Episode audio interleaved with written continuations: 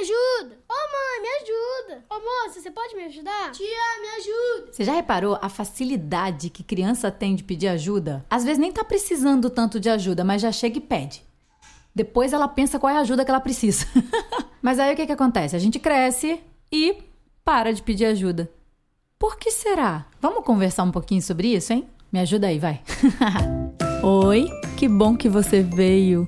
Meu nome é Ananda Torres e esse aqui é o podcast Feliz para Sempre, um programa para quem acredita numa felicidade possível. Eu não sou guru, nem coach e nem tenho a fórmula secreta. Por isso mesmo eu queria convidar você que também está aí perdido no meio de um monte de informação, para a gente bater um papo toda semana e compartilhar as nossas reflexões, as nossas descobertas sobre esse assunto. Quem sabe, pensando junto e rindo junto também, a gente não consegue descobrir uma ou até várias maneiras de ser feliz para sempre. Bora tentar?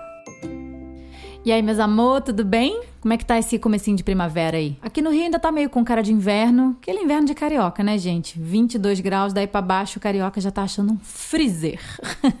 e essa semana, como alguns de vocês sabem, é, eu torci meu pé. Na verdade, foi semana passada. Aquela torção que eu falo que de, depois dos 12 anos devia ser proibida, né? Tem coisas tipo ralar joelho, torcer o tornozelo, que deviam acontecer todas nos 12 primeiros anos de vida, que a gente acha até o máximo, assim, a gente até ostenta, né? Aquele gesso, aquela botinha, o joelho ralado com aquele cascão, a gente acha aquilo incrível. Mas depois dos 12 anos perde a graça completamente. E já que não tem uma proibição legal para isso, enfim, torci o meu tornozelo esquerdo. E como a minha cabeça maluca tá sempre dando volta é claro que eu comecei a refletir sobre isso. Não sobre o tornozelo torcido, porque, enfim, não entendo nada do assunto. Quando a gente está numa situação dessa, a gente se vê mais vulnerável, a gente se vê diretamente precisando de ajuda das pessoas. E a verdade é que a gente precisa de ajuda sempre, e não só nesses momentos. Só que a gente não pede ajuda. Bom, mas antes de mergulhar um pouquinho mais nesse assunto, caramba, eu tô muito carioca hoje. Queria só dar nossos recadinhos paroquiais aqui. Primeiro, gente, o nosso Save the Date do dia 10 de novembro, não sei se vocês viram lá no felizprasempre.com, já tem um videozinho explicando o que que é essa ação chamada Dois Sentimentos Positivos, que acontece em todo o Brasil e em várias cidades ao redor do mundo. Olha que legal! Esse ano a data escolhida foi o dia 10 de novembro.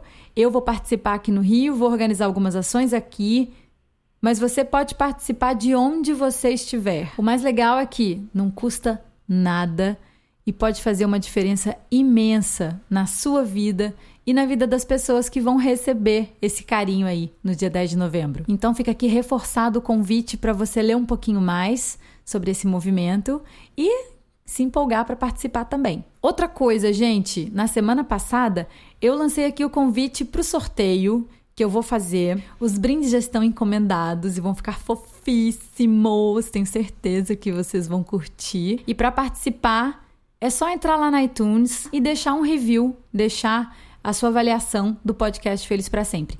Deixa eu explicar melhor, gente, por que, que eu tô pedindo isso. Olha, na verdade, eu não quero todos os holofotes para mim, não, tá bom? Pode colocar só uma estrela, falar que o podcast é uma bosta, fica à vontade.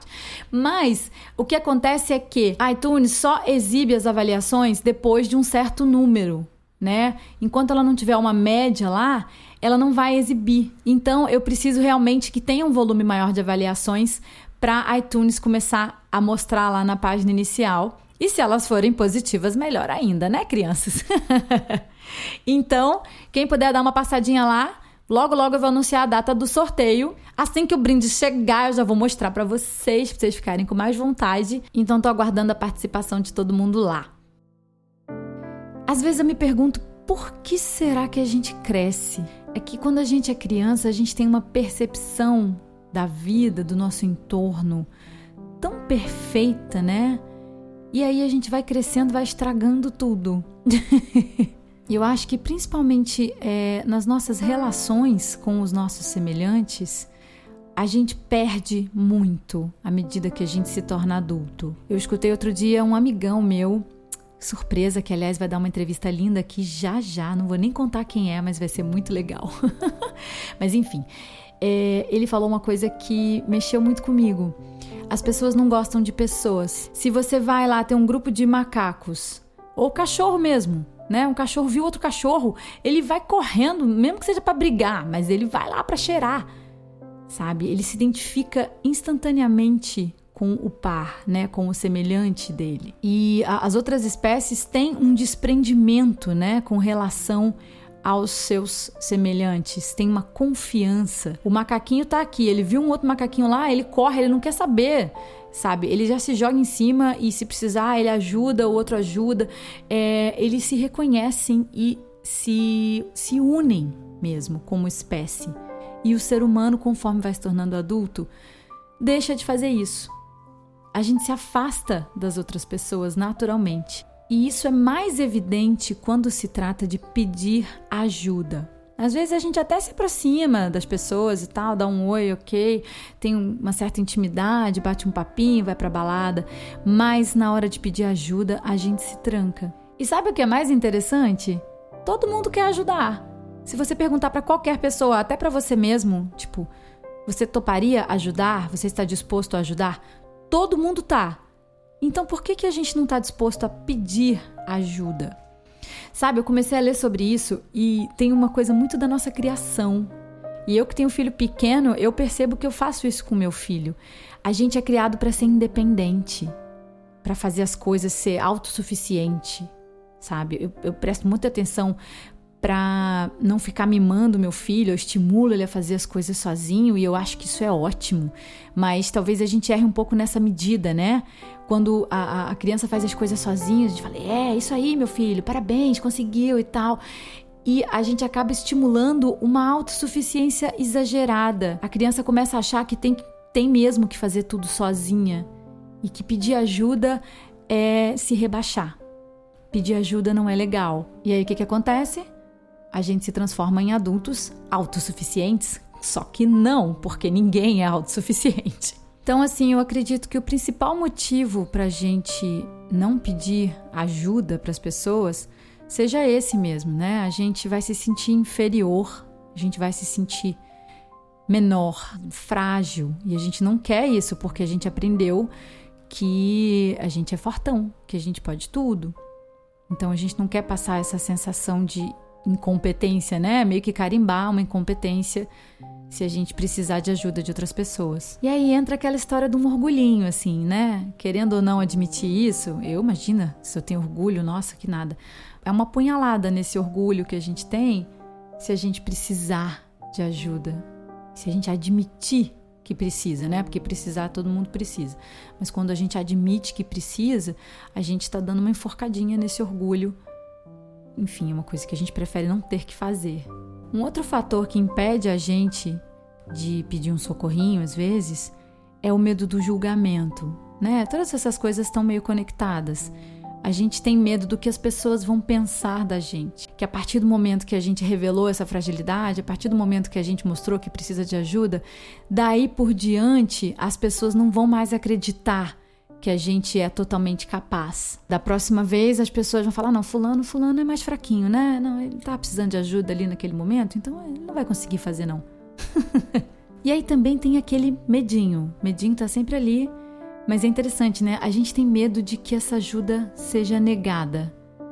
A gente sempre tem, é, mesmo que seja lá no fundinho da gente, esse medo de rejeição, né? O medo de abandono, isso é uma coisa que vem, sei lá, de, de traumas ancestrais. Eu não sou psicóloga, já disse isso, né, gente? Mas a gente vai lendo psicólogos aqui e, e descobre que existe aí também esse medinho de você pedir ajuda e a pessoa dizer: Não, não vou te ajudar. Mas é estranho isso, né? Porque a gente está sempre tão disposto a ajudar, a gente quer se sentir útil, né? A gente quer poder ajudar. Então por que, que a gente acha que não vai receber ajuda? Por que, que a gente acha que não é digno de receber ajuda? Ainda existe uma outra questão que impede a gente de pedir ajuda. Isso eu achei muito interessante, gente. É, eu fui lendo isso em textos pela internet, tá? Vou colocar alguns links lá na postagem no, no felizprasempre.com, porque eu achei isso muito interessante. Muitas vezes a gente não pede ajuda porque a gente acha que vai ter que retribuir. A gente acha que vai ficar em dívida com a outra pessoa. Isso pode ser muito fruto de, da criação. Às vezes, os nossos pais priorizam muito a coisa do interesse, tentam mostrar pra gente, né, que as relações são muito baseadas em interesse. Pai e mãe faz isso, até porque tem medo que o filho se decepcione, né? Eu acho que a gente tem tanto medo que o filho se decepcione com os outros seres humanos. Afinal de contas, o nosso filho é, ai meu Deus, eu tenho que proteger ele de todas as formas, tenho que proteger ele dos outros. E aí, eu crio meu filho achando que os outros seres humanos só vão se aproximar dele por algum tipo de interesse. Então, se ele pedir ajuda para alguém, ele vai ficar meio que devendo um favor. E ele não quer. E aí ele não pede ajuda. Mas é engraçado, né? Para para pensar, se coloca na posição de quem vai ajudar. Quando você oferece ajuda para alguém, ou essa pessoa veio te pedir ajuda e você se dispôs a ajudar, você pensa em pedir alguma coisa em troca? Claro que não, né? Isso não faz parte da nossa natureza a gente tem vontade de ajudar. O ser humano é naturalmente empático. Aliás, essa palavra empatia, ela dá um pano para manga assim muito grande. Eu vou fazer um episódio só sobre empatia, porque eu comecei a ler e existem muitos enganos sobre o que é realmente empatia. E o fato é que o ser humano naturalmente, ele quer ajudar. E a gente não pensa em pedir nada em troca. Então por que que você acha que se você for ajudado, você vai ficar em dívida com alguém? Não faz o menor sentido. Mas a gente não para para pensar nisso, né? Então eu queria te dizer aqui alguns dos benefícios de tomar coragem e pedir ajuda quando você precisar. Lembrar como você era quando você era criancinha que pedia ajuda toda hora. Então, é, Pensa sempre nessas coisas que eu vou te dizer aqui. Eu fiz uma listinha, sou a rainha das listinhas. Enfim, em primeiro lugar, pedir ajuda é um ato de coragem. Não é um ato de covardia. É preciso coragem. Por todos esses motivos que a gente falou aqui atrás, todos esses obstáculos que você vai ter que vencer até olhar nos olhos de alguém e pedir ajuda, então você já pode se orgulhar, porque você é um sujeito corajoso ou uma sujeita corajosa. Outra coisa, quando a gente pede ajuda, a gente recebe atenção das pessoas. E não é atenção o que a gente quer tantas vezes. Né? A gente reclama tanto que a nossos pais não nos dão atenção, nosso marido, esposa não dá atenção, o chefe não tá me dando atenção, a gente quer tanto pendurar aquela melancia no pescoço e chamar atenção. Eu mesma essa semana com essa bota no pé e par de muleta, meu Deus do céu, como eu chamei atenção. A gente quer tanto isso. Então, pedir ajuda é uma forma de conseguir atenção. Naturalmente. E ainda vem com um bônus que você se permite aprofundar uma relação com uma outra pessoa, se aproximar de outra pessoa, gerar vínculos. São coisas que fazem parte da natureza do ser humano, mas que muitas vezes é difícil a gente encontrar um caminho. Às vezes a gente quer muito se aproximar de uma pessoa, a gente tem um interesse genuíno naquela pessoa, mas a gente não sabe como fazer. Então, pedir ajuda pode ser aí uma estratégia, pode ser um caminho para ter atenção dessa pessoa e é, é, criar pontes, criar um relacionamento com essa pessoa. Uma outra coisa legal de pedir ajuda é que a gente dá a uma pessoa a oportunidade de ser legal. Todos nós queremos ser legais, queremos ser bacanas, queremos nos sentir úteis, né? nos sentir importantes na vida de alguém. Então, quando você vai lá e pede ajuda, você está dando oportunidade para uma pessoa ser legal. Olha que incrível! E quem sabe amanhã você não vai ser o cara legal também, porque quando você pede ajuda para uma pessoa, você abre uma porta para que essa pessoa te peça ajuda também quando ela precisar. Então, hoje você está dando uma chance dele ser um cara legal e amanhã ele vai te dar uma chance de ser um cara legal também. Tem uma coisa que é muito importante. Quando a gente pede ajuda, a gente está na verdade, enfrentando preconceitos que a gente tem, esse medo das pessoas, essa desconfiança que nós adultos super evoluídos, só que não, desenvolvemos com relação às outras pessoas. Então é uma forma de trabalhar isso dentro de você. Quando você pede ajuda, você pega esse preconceito, você pega essa desconfiança, chega para o lado e consegue ver a pessoa simplesmente como alguém que pode te ajudar. E pode ser que ela tenha um ponto de vista diferente do seu problema. Pode ser não, vai ser, né? Muitas vezes uma coisa que parece sem solução para você ou que parece muito difícil, que chega a te desanimar, a outra pessoa, aquela pessoa de quem você tem um medinho, ela vai olhar por outro ângulo e ela vai conseguir te mostrar um caminho. Então, ó, já até perdi os números da minha lista aqui, mas ó, mais uma muito importante. Além de você driblar os seus preconceitos, você também se permite conhecer outros pontos de vista.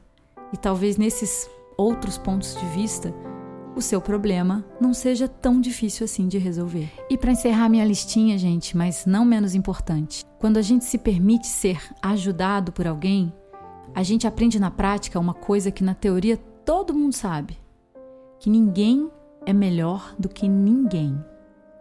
Quando você pede ajuda, você não é pior do que o outro. E quando você ajuda alguém, você também não é melhor do que aquela pessoa que você está ajudando.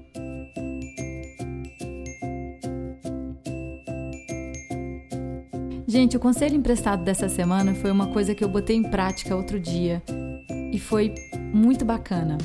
É o seguinte: nessa próxima semana, você vai prestar atenção a pessoas com quem você convive no seu dia a dia, pessoas que você sempre encontra, mas que não tem nenhuma intimidade. Pode ser ali o porteiro do seu prédio, aquele que você de vez em quando bate um papo e aí comenta o resultado do futebol, a caixa do banco, caixa do supermercado, que você já sabe quem ela é, você sempre encontra, fala aquele oizinho, ela já te reconhece também, mas vocês nunca trocaram mais do que aquelas palavrinhas.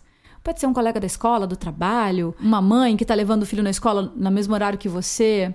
Enfim, a gente sempre tem assim um círculo de pessoas que estão próximas da gente sem, na verdade, estar próximas da gente. E aí o que, que você vai fazer? Você vai escolher uma dessas pessoas e vai se aproximar um pouco mais dela. Não precisa ficar amigo de infância, não.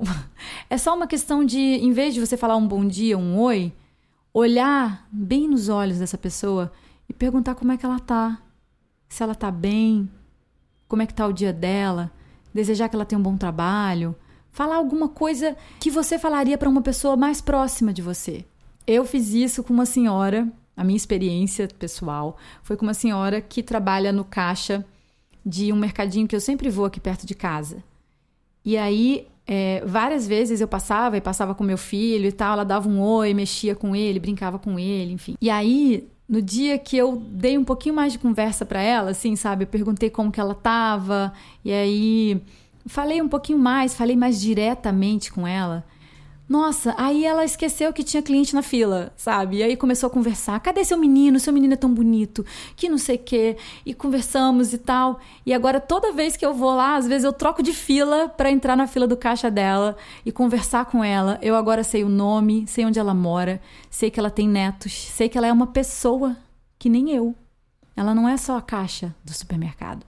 Então é isso. Eu te aconselho fazer essa experiência. Tenho certeza que vai ser muito valiosa para você também. A gente se encontra no próximo episódio do Feliz para Sempre ou no nosso Twitter, que é feliz underline para sempre. Todo dia eu vou lá e dou uma fofocadinha, dou uma bisbilhotada em outros podcasts também. Tô sempre online, gente. E muito, muito feliz de ter a companhia de vocês toda semana. Um beijo. Esse episódio do Feliz para Sempre tá acabando. Mas eu espero, e espero mesmo, que pelo menos uma palavrinha do que foi dito aqui tenha chegado aí, no seu coração, e tenha feito você refletir sobre a sua felicidade possível. A música que eu criei para ser a trilha sonora desse episódio de hoje já tá lá no felizprasempre.com e também tem um espaço para você deixar recado, contar suas histórias e dar sugestões para o podcast. Eu vou ficar mais feliz ainda se você passar lá e mandar um alô. Um beijo grande, até semana que vem e o mais importante, nunca deixe de procurar por aquilo que faz você feliz de verdade.